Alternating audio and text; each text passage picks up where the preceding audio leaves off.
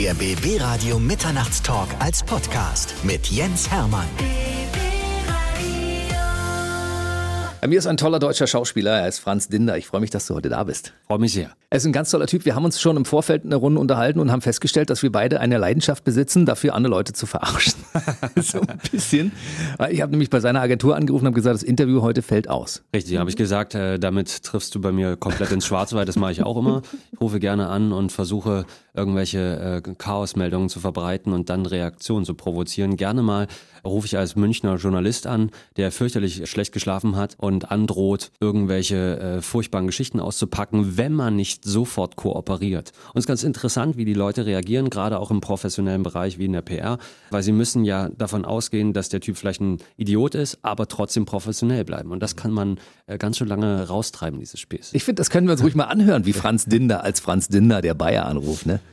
Ja, grüß Gott, hier ist der Thomas Hermann. Ich habe hier was gehört. Das ist ja wirklich eine unglaubliche Geschichte. Haben Sie einen kurzen Augenblick? Nee, gut, aber dann müssen wir es trotzdem mal machen, weil das ist jetzt morgen soll es raus. Ne? Der Dinter, der hat ja diesen Heroinschuss bekommen. Da gibt es auch Fotomaterial. Da würden wir morgen mit der Headline rausgehen. Da müssen wir jetzt gerade mal schauen, wie wir damit umgehen. Ist es jetzt schon länger so bei ihm? Was? Wie? Um Gottes Willen? Also, das ist ja, wir, wir wissen überhaupt nicht. Ja, das ist am Bahnhof Zoo, da gibt es Bilder. Das ist ja unglaublich. Wir haben auch einen O-Ton von Beteiligten.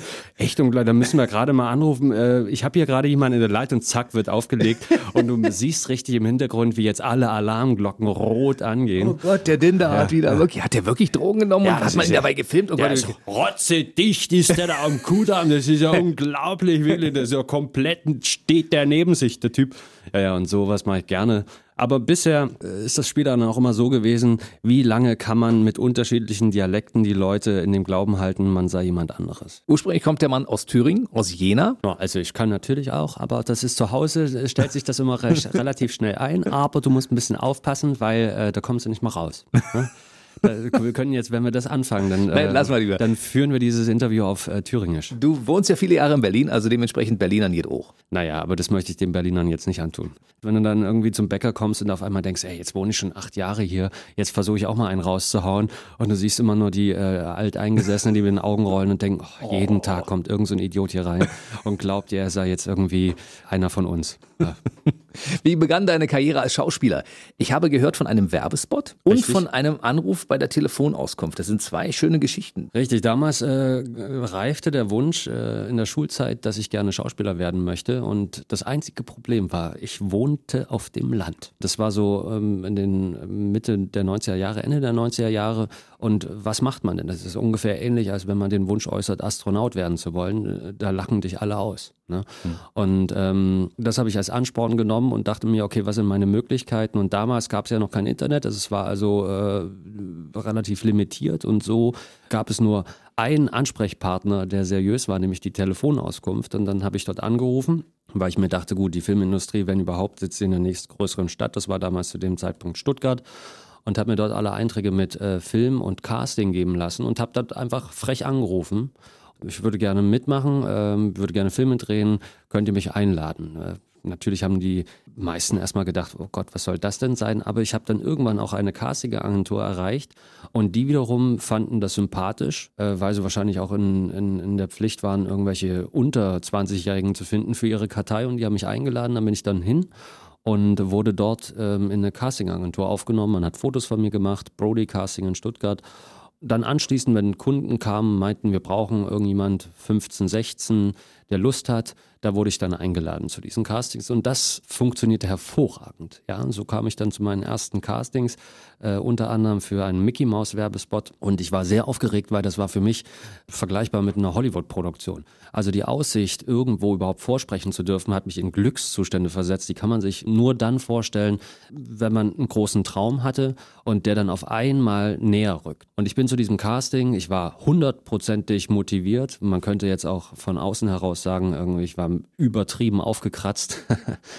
Aber ich glaube, das war genau das, was sie gesucht haben. Und lange Rede, kurzer Sinn, man hat mir diesen Job angeboten. Da bin ich völlig euphorisch dann zu meiner Mutter, äh, meinte, Mutter, die Karriere beginnt, ich ziehe bald aus. Und sie meinte, Sohn, von wegen, es gibt eine Kirchenfreizeit und die ist schon bezahlt. Und genau in diesem Zeitraum. So. Das war der Augenblick, wo sich äh, die Familiengeschichte der Dindas in äh, fürchterliche Abgründe begeben hat und ähm, ich der festen Überzeugung war, ich würde nie wieder mit meiner Mutter reden und bin dann zerknirscht in diese beschissene Kirchenfreizeit gefahren und saß da also irgendwo in Schweden am Feuer und habe äh, permanent irgendwelche Flüche ausgestoßen. Dann bin ich aber zurückgekommen irgendwann und äh, meine Mutter wurde gar mit keinem Blick gewürdigt. Aber irgendwann sagte sie dann während der Autofahrt ganz zerknirscht, es gäbe einen Anruf auf dem Anrufbeantworter. Die Agentur aus Stuttgart hätte angerufen und es gäbe also einen Nachfolgespot, den man mir reserviert hätte für das lustige Taschenbuch.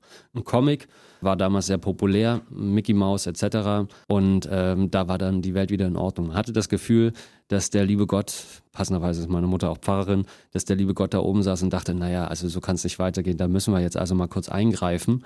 Und äh, so kam ich dann zu meinem ersten Job äh, in, in, der Filmbranche. Und äh, was heißt Filmbranche? Äh, ich äh, durfte auf jeden Fall mal einen Werbespot drehen und wusste seitdem, hundertprozentig das genau das, was ich machen möchte. Und deine Mama als Pastorin hat auch den Segen dazu gegeben, dass du als Schauspieler durchstarten darfst? Nö, für die war ganz klar, äh, Schauspieler, das sind alles Drogenhändler äh, und Prostituierte. Äh, früher oder später, mit, das, das kann also nur nach hinten losgehen. Und äh, mit dieser Einstellung hat sie mich dann ins Leben entlassen. Äh, ich konnte das dann aber schnell widerlegen. Und ich glaube, das ist auch wichtig. Ich würde es bei meinen Kindern heutzutage ähnlich machen. Ich würde sie jetzt nicht besonders fördern, weil ich glaube, um dann den Biss zu entwickeln, in der Branche bestehen zu können, musst du dir schon sehr sicher sein. Und dann solltest du auch ein paar Hürden äh, überwinden können. Franz Dinder gab es dann bei der Theater AG. Warst du dann auf der Bühne und hast deine Mama mal eingeladen und sie von deinen äh, schauspielerischen Fähigkeiten so ein bisschen überzeugen können? Ich wollte nie, dass sie da ist, weil das hat mich unter Druck gesetzt. Ich fand ah, das ja. immer unangenehm, weil bei uns herrschte dann doch immer ein Leistungsdruckklima in der Familie.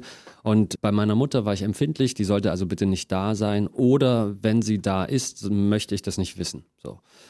Bei Filmen ist es angenehmer, weil ich die ja schon gedreht habe in dem Moment, wo sie ausgestrahlt wurden. Also da bin ich nicht mit einem 1 zu 1 Feedback nervös zu machen. Aber ich glaube, mittlerweile ist sie ganz zufrieden und fröhlich und äh, ist auch irre stolz. Als du ihr gesagt hast, ich mache ein bisschen äh, Schauspielerei, das heißt, ich mache eine Schauspielausbildung, hat sie gesagt, lern da erstmal was ordentliches oder wird vielleicht auch so wie ich Pastor, wäre wär auch eine So weit wäre sie nicht gegangen, aber sie wollte natürlich, dass ich irgendein Handwerk lerne, weil das braucht man immer. Also der erste Impuls, den man als Eltern hat, ist natürlich, bereitet deinem Kind eine Zukunft, äh, so dass sie auch in dieser Welt bestehen können. Und Handwerk hat Hand und Fuß, ist ja völlig klar.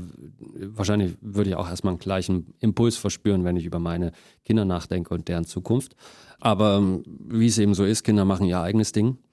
Und äh, das hat sich auch bewährt. Ja, also man muss nur eben das Vertrauen entwickeln, dass die Kinder auch äh, mit den Konsequenzen leben können. So. Und das war das große Glück, dass ich mir dessen schon bewusst war. So ein bisschen handwerkliches Geschick besitzt du ja auch. Du bist ja auch Künstler, da reden wir gleich nochmal im Detail drüber. Aber äh, von der Theater AG bis zur ersten richtigen Rolle passiert ja auch noch eine ganze Menge. Wir, wir, sind ja eigentlich auch Kollegen, du warst auch mal beim Radio, das müssen wir auch mal ansprechen, du sprichst auch Hörbücher. Also Franz Dinder ist quasi ein Allround-Talent. Ja, ein Schimpfwort ist das. Das ist ja wirklich fast ein Schimpfwort.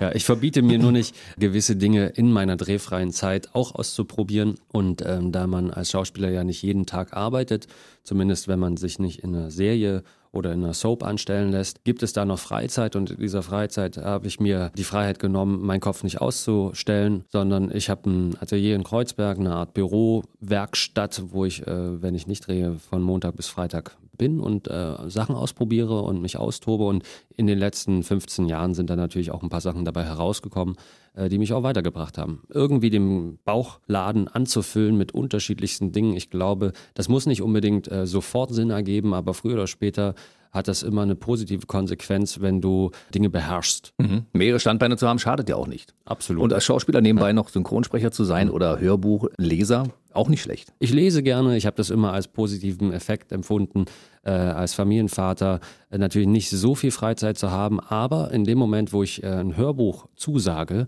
muss ich beruflich bedingt dieses Buch lesen. Und das ist schon sehr angenehm, weil dann kannst du mal wieder 400 Seiten am Stück lesen. Und das ist auch sprachlich interessant, äh, weil Bücher zu analysieren und einzusprechen ist nochmal was anderes als ein Drehbuch zu lesen. Und es formt auch dein eigenes Geschick und dein, dein eigenes Bewusstsein für diese wunderschöne Sache der Sprache. Und diese wunderschöne Stimme gehört Franz Dinder. Er ist Schauspieler und auch, wie wir gerade gehört haben, jemand, der auch Radiosendungen moderiert hat und das auch kann. Ach komm, es war eine fürchterliche Internetradiosendung, die ich als DJD, die ich als Teenager auf einem Niveau eingesprochen habe oder umgesetzt habe, die natürlich nicht vergleichbar ist. Aber ich glaube, äh, dass das natürlich auch ein kleines äh, Spielfeld war, das ich nicht missen möchte. Und äh, das war eine Radiosendung, die hieß Shuffled. Und ich war irre stolz drauf. Ich muss irgendwann mal bei Gelegenheit die äh, Tapes auspacken und dann können wir gemeinsam drüber lachen. Das machen wir. Das hören wir uns gemeinsam an. DJD, Franz Dinder. So, also von der Theater AG zum ersten Film. Das war vorhin das Stichwort, was ich mal geben wollte. Wie lange hat das gedauert? Das war eine Jugendserie, ne? 2000 hast du die mhm. gedreht, Fabriks oder so? Genau. Ja? Das war das große Glück, dass in Stuttgart auf einmal eine Jugendserie entwickelt wurde, die mit Laien umgesetzt werden konnte. Weil viele Schauspieler oder alle Schauspieler stehen ja vor dem Problem, äh, man braucht Material, um in eine Agentur zu kommen. Um Filme drehen zu können, braucht man eine Agentur und auch Material. Mhm. Also um ein Demoband herstellen zu können, das dann wiederum Caster sehen können, die sich dafür entscheiden, dich zum Casting einzuladen. Also wie kriegt man Material, wenn man noch nicht irgendwo engagiert ist, wenn man auch äh, eigentlich nicht die Chance hat, Filme drehen zu können, weil es eben kein Material gibt, ein Teufelskreis. So. Und dieses große Glück, das äh, ist mir zuteil geworden, äh, dass ich als Laie sozusagen dieses Material sammeln durfte. Es war eine Jugendserie, das Pendant zu ähm, Schloss Einstein. Das war eine weitere Jugendserie, die es hier in Berlin gab mit Josephine Preuß. Und wir haben die Ghetto-Variante in Stuttgart gedreht mit Sprayern und einem Jugendzentrum, das Fabrics hieß. Mhm. Das war eine schöne Sache. Und dann hat es auch gar nicht mehr lange gedauert. Literaturverfilmung Die Wolke, das war quasi der Durchbruch für dich damals. Genau, davor gab es noch Bobby Ewing am Tag, als Bobby Ewing starb. Und als ich dann sozusagen zum Spezialisten für Atomkraftfilme aufgestiegen war, dachte man sich bei äh, Gudrun Pausewagen, ach, jetzt lassen wir den auch den Elmar in die Wolke drehen.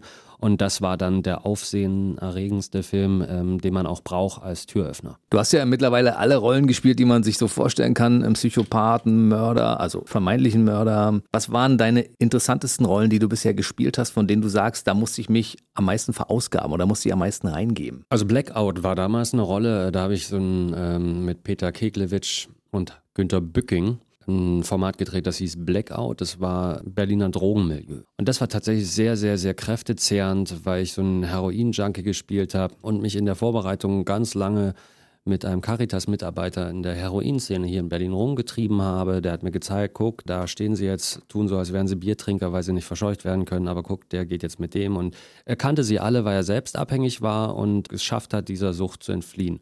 Und äh, diesem Menschen war es zu verdanken, dass ich ein Gefühl für die Rolle bekommen habe, die einfach sehr, sehr gezehrt hat. Und äh, während der Dreharbeiten habe ich äh, damals tatsächlich äh, auch versucht, die Rolle nicht zu verlassen und saß da die ganze Zeit wie so ein Häufchen Elend in dem Aufnahmestudio und war am Ende des Tages fix und fertig. Ich weiß noch, dass ich immer versucht habe, über körperliche Anspannung, über Druck, so eine ähm, Bewusstseinszustände zu erreichen, die immer ein bisschen wie beim Hyperventilieren in so eine leichte Ohnmacht gehen.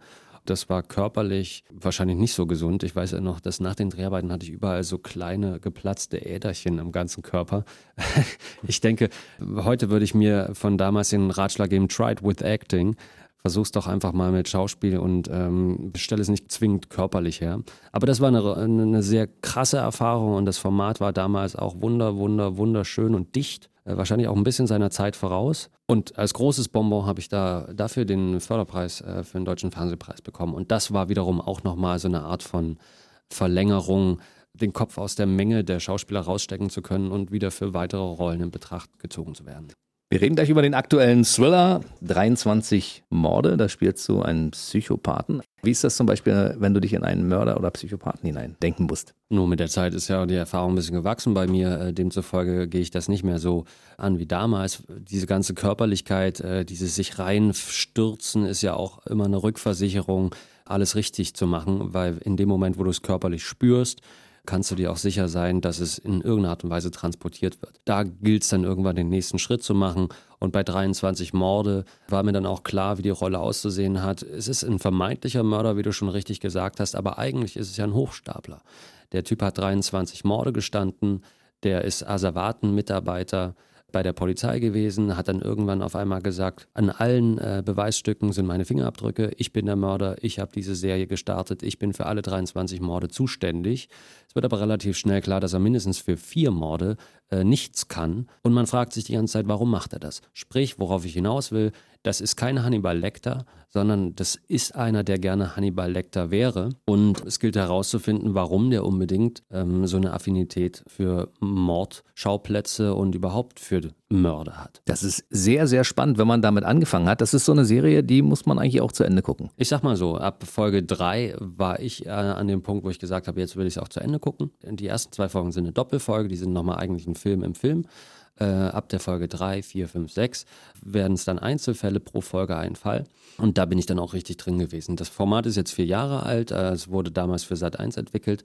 Jetzt ist es über die Streaming-Plattform Join, einer Plattform angekommen, wo man sich das auch getraut hat. Bei uns damals unterstellt wurde, wir sind ein bisschen zu spitz und zu böse und zu dunkel fürs Sat1-Programm, weswegen man gesagt hat, hm, damit stoßen wir unsere Zuschauer von Kopf. Jetzt hat man im Zuge der Video-on-Demand-Plattform auch eine Plattform bei Sat1 Pro7 äh, gegründet und da ist es bestens aufgehoben. Ich hätte mir natürlich gewünscht, dass es ein bisschen früher geschehen wäre, aber ich bin sehr glücklich auch für alle, die da mitgemacht haben, weil wir haben extrem hart an diesem Format gearbeitet. Und es ist absolut zeitgemäß, auch vier Jahre später ist es zeitgemäß. Also ich finde, dass es in die heutige Zeit passt. Und das Schöne ist ja, für Leute aus der Region, der spielt ja in Berlin. Und das heißt, man kennt also 90 Prozent der Schauplätze und mhm. sagt, ach, da haben die gedreht, wann haben die das gemacht, habe ich gar nicht gesehen. Mhm.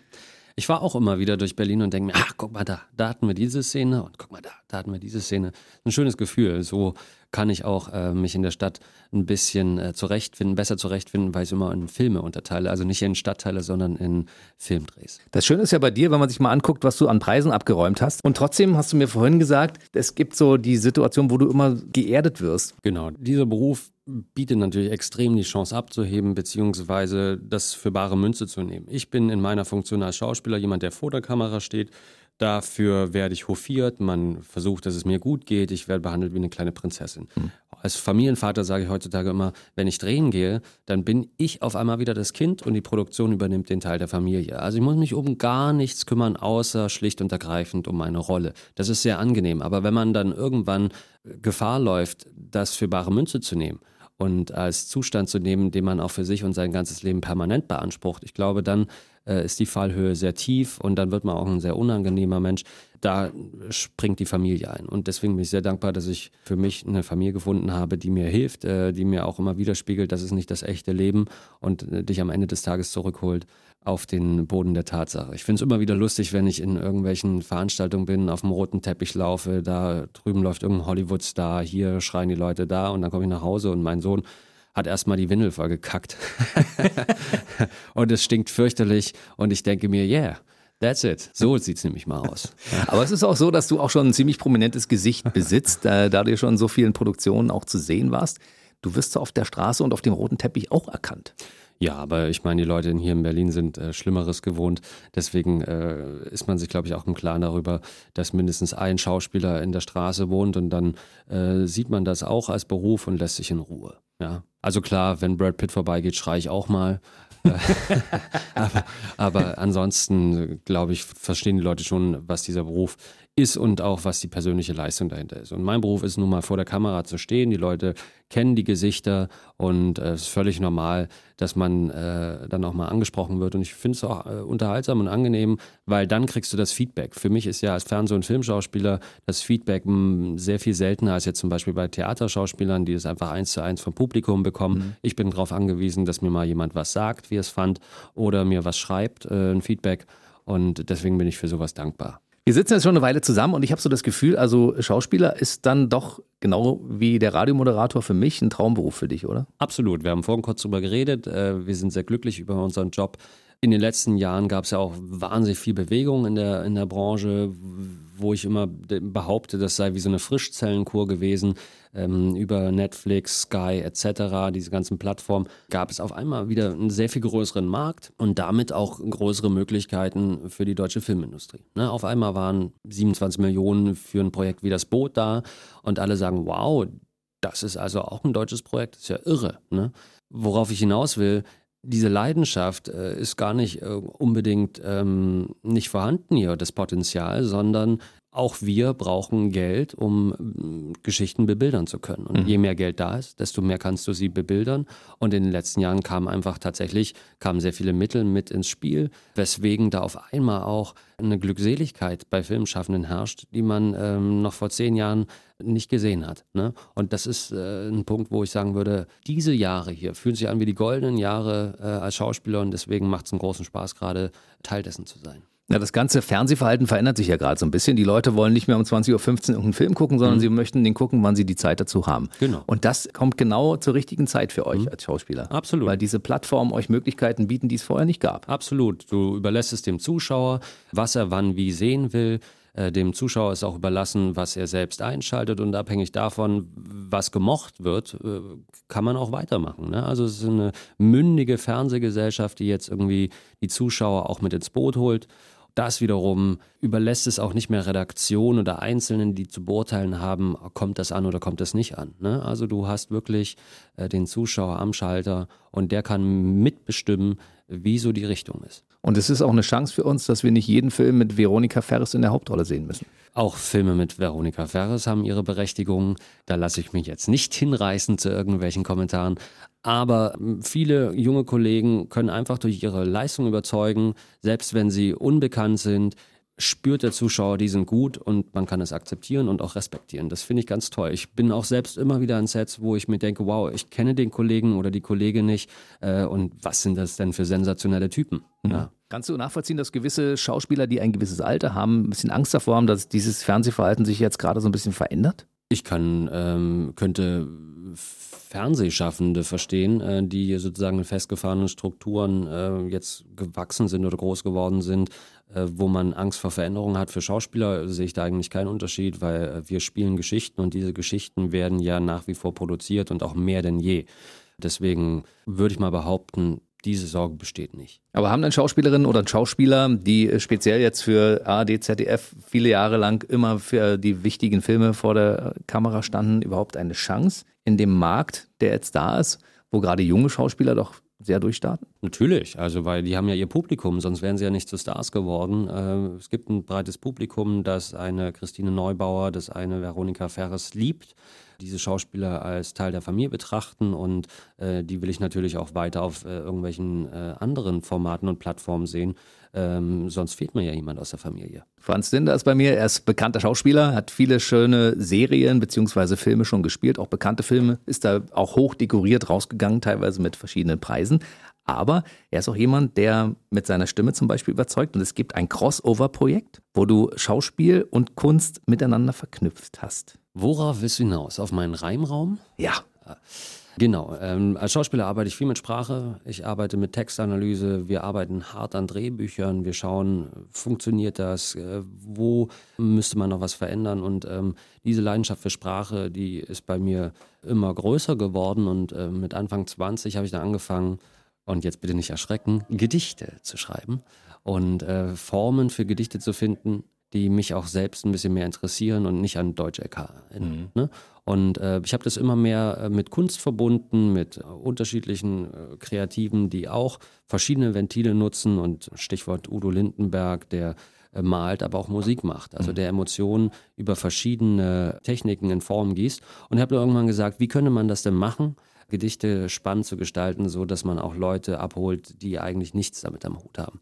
Irgendwann habe ich dann ein Reimraumkonzept entwickelt, wo es darum ging, die Gegenstände in den Raum zu holen. Das ist ein Projekt, an dem ich schon seit zehn Jahren ungefähr arbeite, weil es sehr aufwendig ist. Letztendlich darf man sich das so vorstellen, das sind Gegenstände aus dem äh, alltäglichen Leben, aus jeder Wohnung, die man ähm, kennt, also der Fernseher, die Schreibmaschine, der Spiegel. Und in diese Gegenstände ist Lyrik integriert. Konkretes Beispiel, ich habe eine Schreibmaschine gebaut, wo fünf Tasten beschriftet sind, die anderen Tasten sind schwarz.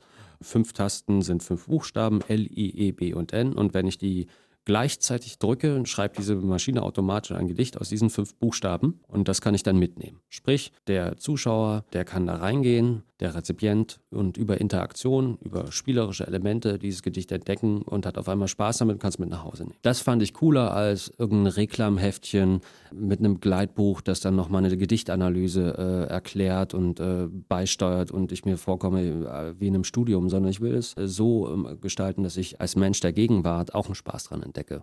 Und dieses Projekt ist immer weiter gewachsen, äh, wurde dieses Jahr jetzt auch schon zweimal ausgestellt im Mercedes-Benz Kunstsalon unter dem Motto Be a Mover, wo, wo dieser große Automarke junge Künstler zusammengebracht hat und denen eine Plattform gegeben hat. Und ähm, ja, Jetzt versuche ich das peu à peu weiterzumachen, weil diese einzelnen Prototypen der Maschinen zu bauen, das kostet sehr viel Zeit und mhm. ist auch tatsächlich sehr aufwendig. Und ich habe das immer so als, als Praktikum genommen, mich nochmal mit was Neuem zu beschäftigen. Also Programmierung von Arduino-Boards und Minicomputer, die wiederum Abläufe steuern können in solchen Maschinen oder ein Lötkolben, äh, um dann irgendwelche Elektrik zu äh, löten etc., Elektrik insgesamt, aber auch Mechanik, solche Sachen. Ich habe eine Uhr gebaut, eine große Pendule, das hat mich fast ein Dreivierteljahr gekostet, aber ich bin irre stolz darauf, dass die tatsächlich funktioniert mittlerweile, wo äh, du oben an dem Zeiger drehen kannst und dann geht unten auf einem Flipchart-System, also wie diese amerikanischen Uhren, so Blätter, die fallen, mhm. äh, läuft dann Text über Zeit durch. Ne? So muss man sich den Raum vorstellen. Er wächst weiter. Ich versuche so von äh, Ausstellung zu Ausstellung äh, immer eine neue Maschine zu bauen, damit die organisch wächst. Und ähm, ja, jetzt sind die ersten acht fertig. Ich wollte eigentlich mal vor sechs Jahren mit 20 Maschinen fertig sein. äh, diesen Zeitplan konnte ich dann doch nicht einhalten. Weil Fakt ist, die Schauspielerei ist immer noch das Zugpferd. Das ist auch der Mäzen für alles, was ich mhm. drumherum tue. Ähm, nichtsdestotrotz wächst und gedeiht äh, drumherum auch einiges. Aber ich finde das sehr, sehr spannend, dieses Projekt, und ich freue mich, dass es weiter wächst. Und da schließt sich der Kreis wieder, weil deine Mutter als Pastorin damals gesagt hat, was Handwerkliches wäre schön hm. gewesen. Aber das hast du ja von Hause aus mitgebracht. Ja. Wahrscheinlich ist es äh, die Retourkutsche oder, oder hintenrum der Versuch meiner Mutter dann doch ein bisschen was zurückzugeben, damit sie in Frieden alt werden kann. Aber Schauspielerei bleibt weiterhin das Wichtigste in deinem Leben. Schauspielerei ist das Zugpferd, wie gesagt, das ist auch meine große Leidenschaft, das ist mein Hauptberuf, das ist die Lokomotive.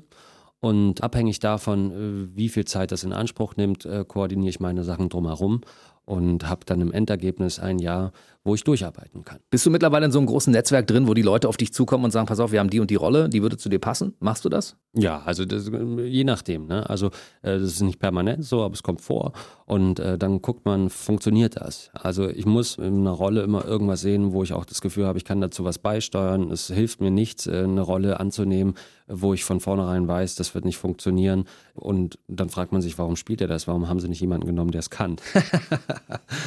so, und äh, demzufolge koordiniere ich so mein Jahr und äh, hoffe immer, dass äh, interessante Projekte reinkommen und ähm, versuche aber auch selbstständig mitzusteuern und zu gucken, ähm, was könnte ich denn selbst entwickeln, was kann ich äh, mitgestalten, was sind Rollen, die ich spannend fände und ähm, versuche da auch im Hintergrund Einfluss zu nehmen. Das heißt, selbst so ein gestandener Mann wie du muss gelegentlich mal zu einem Casting gehen, um für bestimmte Filme äh, vorzusprechen oder vorzutanzen, in Anführungszeichen? Das ist sogar zwingend notwendig. Ist es, ja? Castings sind extrem notwendig, weil es hilft mir überhaupt nichts zu wissen, der kann spielen. Alle Schauspieler, die in, in Agenturen sind und auch viele drumherum, sind ja gestandene Profis.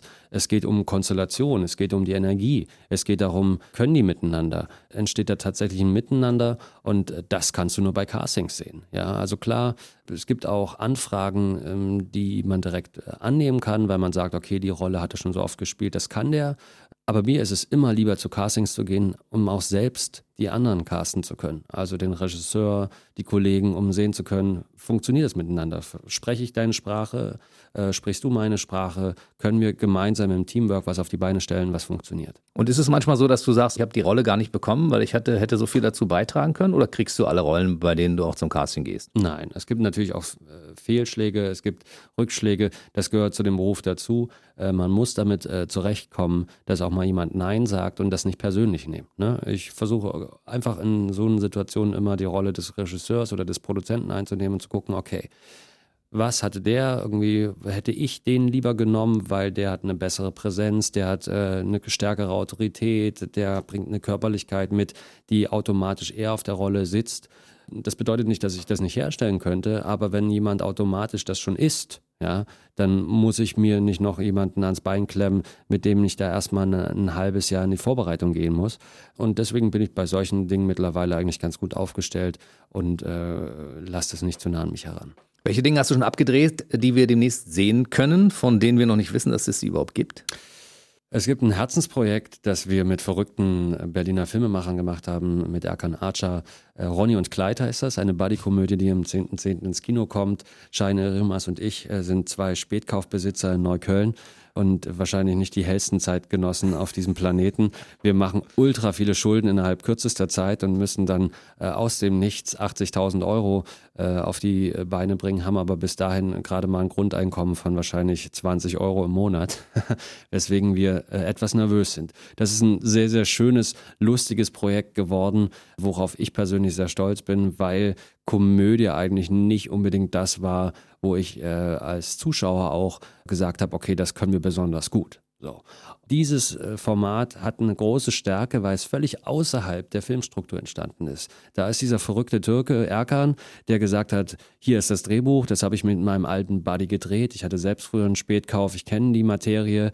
Ich hole ein paar Leute, Investoren rein äh, und dann drehen wir den Film einfach das hat er mir erzählt und ich meinte, ja, alles klar, von wegen. Ja, also es kam sehr hochstaplerisch rüber. Die hatten äh, davor schon einen, einen, Genrefilm gedreht, der jetzt ähm, dem einen oder anderen vielleicht bekannt ist, Schneeflöckchen. Das war ein riesiger Genreerfolg, so die deutsche Tarantino-Variante. Die ballern sich da weg, das geht gar nicht. Irre interessant. Und die haben es geschafft, für sich so eine Art von äh, Filmherstellung mit einer kleinen Mannschaft äh, zurechtzulegen, die komplett frei ist die komplett äh, unabhängig ist, die also auch eine komplett eigene Note mit reinbringt. Und ich fand es immer spannend zu sagen, wir drehen was, was vielleicht 20 Leute fürchterlich finden, dafür aber 20 Leute auch großartig als 40 Leute, die sagen, interessiert mich überhaupt nicht. Ne? Also mhm. etwas, was eine Kraft hat, die natürlich auch anecken kann. Das ist das Risiko, das ich als äh, Filmeschaffender eingehen will und eingehen möchte, weil ich darin Potenzial sehe. Und äh, das ist ein Format, das jetzt äh, bald rauskommt, 10.10. Ronny und Clyde. Dann kommt das Boot jetzt äh, wahrscheinlich Ende des Jahres ähm, auf ZDF äh, im Free TV, die erste Staffel. Wir haben gerade die zweite Staffel abgedreht. Da können wir voll kurz einhaken, weil ja. die habt ihr auf Malta gedreht. Und das äh, war auch, glaube ich, das war für euch wie so ein großes Ferienlager, hast du erzählt. Ja, es war wie Disneyland. Wir hatten so ein Gimbal. Ähm, so eine Art von beweglicher hydraulischer Plattform, auf dem also vor einem Greenscreen unser Conning Tower äh, vom U-Boot äh, installiert war. Ähm, es gab riesige Wasserkanonen, es gab Windmaschinen, äh, das Ding war beweglich und äh, in dem Moment, wo Kamera ab war, war das wie, als würde man auf einem riesigen Autoscooter fahren. Ähm, leider durfte ich das gar nicht so häufig machen, weil ich nicht so viele äh, Szenen oben hatte. Ich bin leitender Ingenieur, das heißt, ich befinde mich hauptsächlich im Maschinenraum, traurigerweise.